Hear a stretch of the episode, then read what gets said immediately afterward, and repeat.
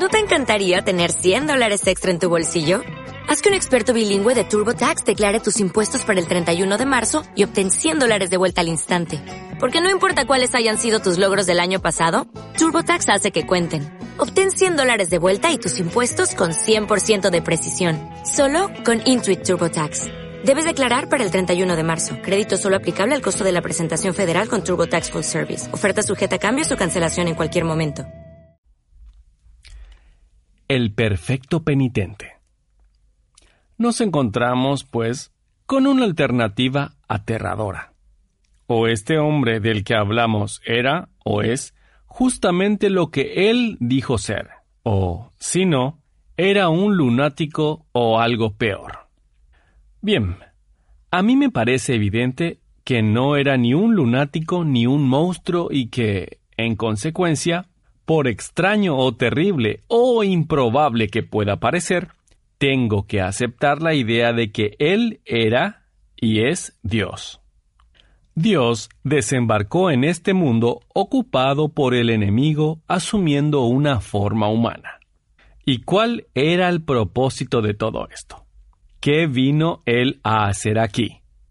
Vino a enseñar, por supuesto, pero en cuanto se examina el Nuevo Testamento o cualquier otro escrito cristiano, se descubre que están constantemente hablando de algo diferente, de su muerte y su resurrección. Es evidente que los cristianos consideran que lo más importante de esa historia reside en estos dos hechos. Creen que lo más importante que Él vino a hacer a la tierra fue sufrir y ser crucificado.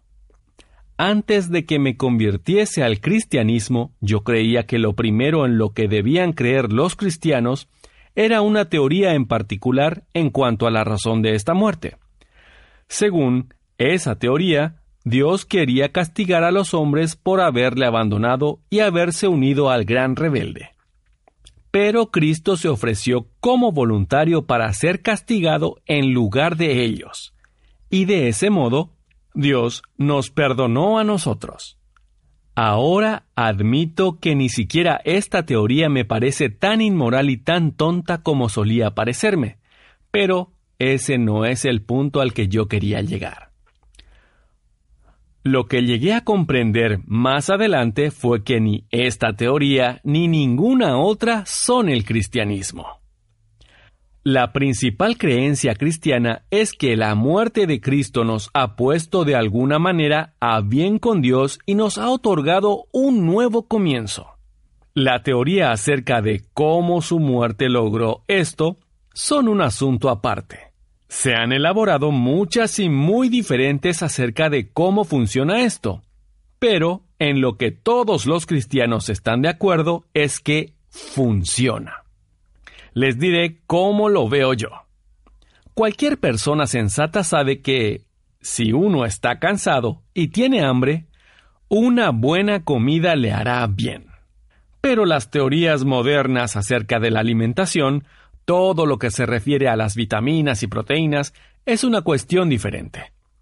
Las personas comían y se sentían mucho mejor antes de que se oyese hablar de las vitaminas, y si alguna vez se abandona la idea de las vitaminas, los hombres seguirán comiendo igual que siempre. Las teorías acerca de la muerte de Cristo no son el cristianismo, son explicaciones de cómo esa muerte funciona. No todos los cristianos estarían de acuerdo en cuanto a la importancia de estas doctrinas. Mi propia iglesia, la iglesia anglicana, no establece ninguna de ellas como la única verdadera.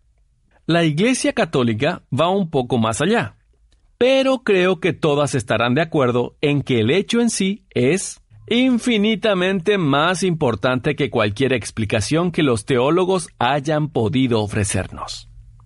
Opino que estos probablemente admitirían que ninguna explicación será jamás del todo adecuada a la realidad. Pero como dije en el prefacio de este libro, yo no soy más que un profano. Y en este punto nos adentramos en aguas profundas. Solo puedo decirles, por lo que pueda valer, cómo yo, personalmente, considero este tema.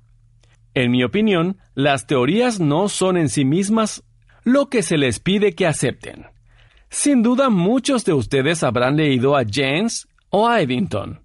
Lo que ellos hacen cuando quieren explicar el átomo o algo parecido es darle una descripción a partir de la cual pueden hacerse una imagen mental. Pero luego les advierten que esta imagen no es aquello en lo que en realidad creen los científicos. En lo que los científicos creen es una fórmula matemática. Las imágenes están allí solo para ayudarles a comprender la fórmula. No son realmente válidas del modo en que la fórmula es válida. No les enseñan la cosa real sino algo más o menos parecido.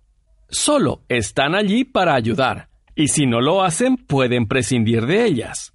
La cosa en sí no puede ser representada, solo puede ser expresada matemáticamente. Y aquí nos encontramos en una situación parecida. Creemos que la muerte de Cristo es aquel momento de la historia en el que algo absolutamente inimaginable llega desde fuera y aparece en nuestro mundo.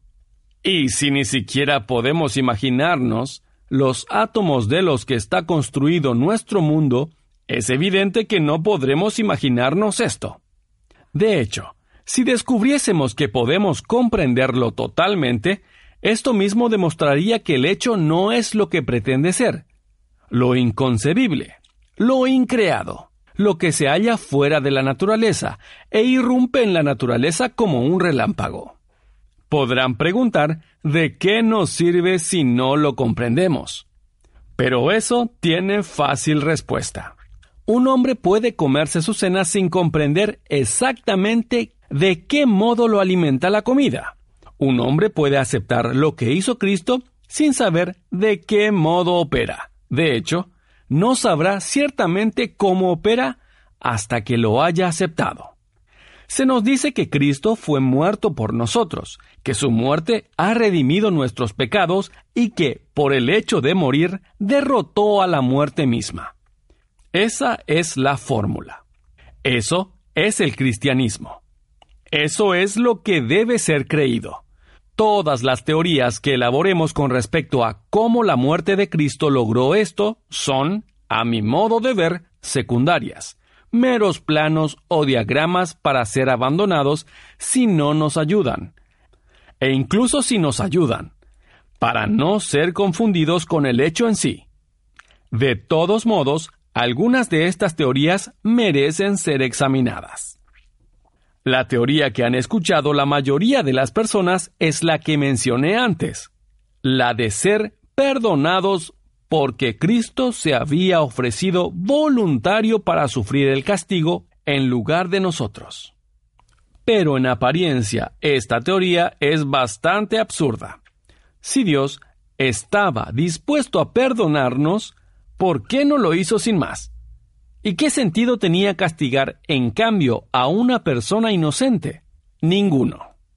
A mi parecer, si están pensando en un castigo como los que inflige un juzgado de guardia.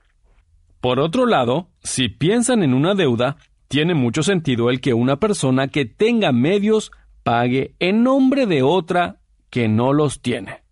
O si pensamos en pagar la multa, no en el sentido de ser castigado, sino en el sentido más general de aguantar el chaparrón o correr con los gastos.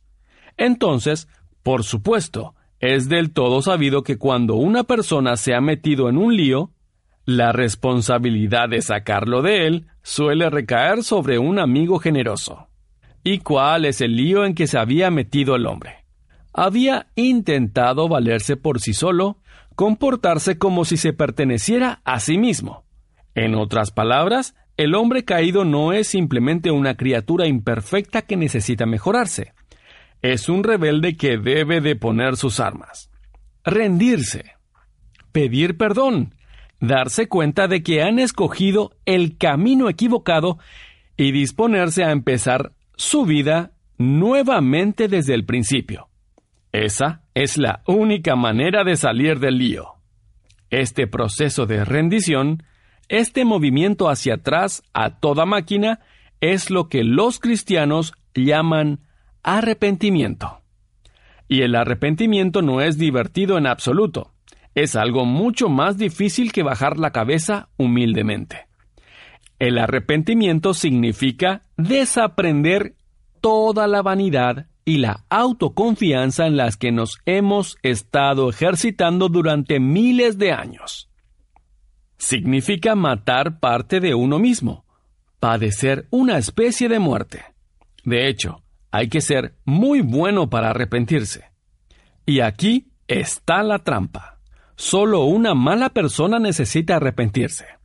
Solo una buena persona puede arrepentirse perfectamente. Cuanto peor seas, más lo necesitas. Y menos puedes hacerlo. La única persona que podría hacerlo perfectamente sería una persona perfecta.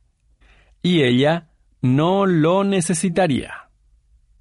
Recuerden que este arrepentimiento, esta voluntaria sumisión a la humillación y a una especie de muerte, no es algo que Dios les exige antes de recibirles de nuevo, y de lo cual podrían librarse si quisiera. Es simplemente una descripción de lo que es volver a Él. Si le piden a Dios que les reciba de nuevo sin arrepentimientos, lo que realmente le están pidiendo es volver a Él sin volver a Él. No puede ocurrir. Pues bien, entonces debemos pasar por ahí.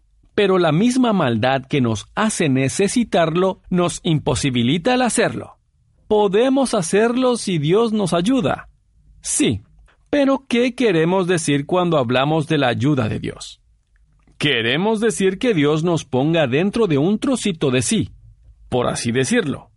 Él nos presta un poquito de su capacidad para razonar y de ese modo pensamos. Nos presta un poquito de su amor y así es como nos amamos los unos a los otros. Cuando se le enseña a un niño a escribir, se le sostiene la mano mientras él forma las letras. Es decir, Él forma las letras porque ustedes les están formando. Nosotros amamos y razonamos porque Dios ama y razona, y nos sostiene la mano mientras lo hacemos. Si no hubiéramos caído, todo sería facilísimo. Pero desgraciadamente ahora necesitamos la ayuda de Dios para hacer algo que Dios, en su propia naturaleza, no haría jamás rendirnos, sufrir, someternos, morir. Nada en la naturaleza de Dios corresponde a este proceso en absoluto. De modo que el único camino para el que ahora necesitamos más que nunca la ayuda de Dios es un camino que Dios, en su propia naturaleza, jamás ha recorrido. Dios solo puede compartir lo que Él tiene, y esto, en su propia naturaleza, no lo tiene. Pero supongamos que Dios se hace hombre. Supongamos que nuestra naturaleza humana que puede sufrir y morir se amalgamase con la naturaleza de Dios en una persona. Esa persona, entonces, podría ayudarnos. Podría entregar su voluntad, sufrir y morir porque era un hombre. Y podría hacerlo perfectamente porque era Dios. Ustedes y yo solo podemos pasar por este proceso solo, si Dios lo hace en nosotros. Pero Dios solo puede hacerlo si se hace hombre. Nuestros intentos de padecer esta muerte podrán llegar a buen fin solo si, como hombres, compartimos la muerte de Dios, del mismo modo que nuestros pensamientos solo pueden llevarse a cabo solo porque son una gota del océano de su inteligencia. Pero no podemos compartir la muerte de Dios a menos que Dios muera. Y Él no puede morir a menos que se haga hombre. Es en este sentido en el que Él paga nuestras deudas. Y sufre por nosotros lo que, como Dios, no es necesario que sufra. Es en este sentido en el que Él paga nuestras deudas y sufre por nosotros lo que, como Dios, no es necesario que sufra. He oído decir a algunos que si Jesús era Dios, además de hombre, su sufrimiento y su muerte pierden todo valor para ellos porque tiene que haber sido muy fácil para él. Otros pueden, con razón, rechazar la ingratitud y descortesía de esta objeción. Lo que a mí me asombra es el malentendido que revela. En un sentido, por supuesto, aquellos que lo hacen tienen razón, incluso se han quedado cortos. La perfecta sumisión, el perfecto sufrimiento, la muerte perfecta no solo fueron más fáciles para Jesús porque Él era Dios, sino que fueron posibles solo porque era Dios. Pero, ¿no es esa una extraña razón para no aceptarlos? El maestro puede formar las letras del niño solo porque es un adulto y sabe escribir. Eso, naturalmente, lo hace más fácil para el maestro, y solo porque para él es más fácil enseñar al niño. Si el niño lo rechazara porque para los adultos es fácil, y esperase aprender a escribir de otro niño de su edad que no supiera hacerlo, y así no le llevaría una ventaja injusta. No haría demasiados progresos. Si yo me estoy ahogando en un río turbulento, un hombre que aún tenga un pie en la orilla puede echarme una mano para salvarme la vida. Debería gritarle entre jadeos No, no es justo. Tú tienes ventaja. Aún tienes un pie en la orilla. Esa ventaja llámenle injusta, si quieren. Es la razón por la que ese hombre puede serme útil.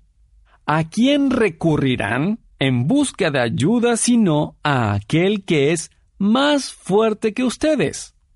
Esa es mi manera de entender lo que los cristianos llaman redención. Pero recuerden que esto es solo una imagen más. No lo confundan con la cosa en sí. Y si no les ayuda, abandónenla.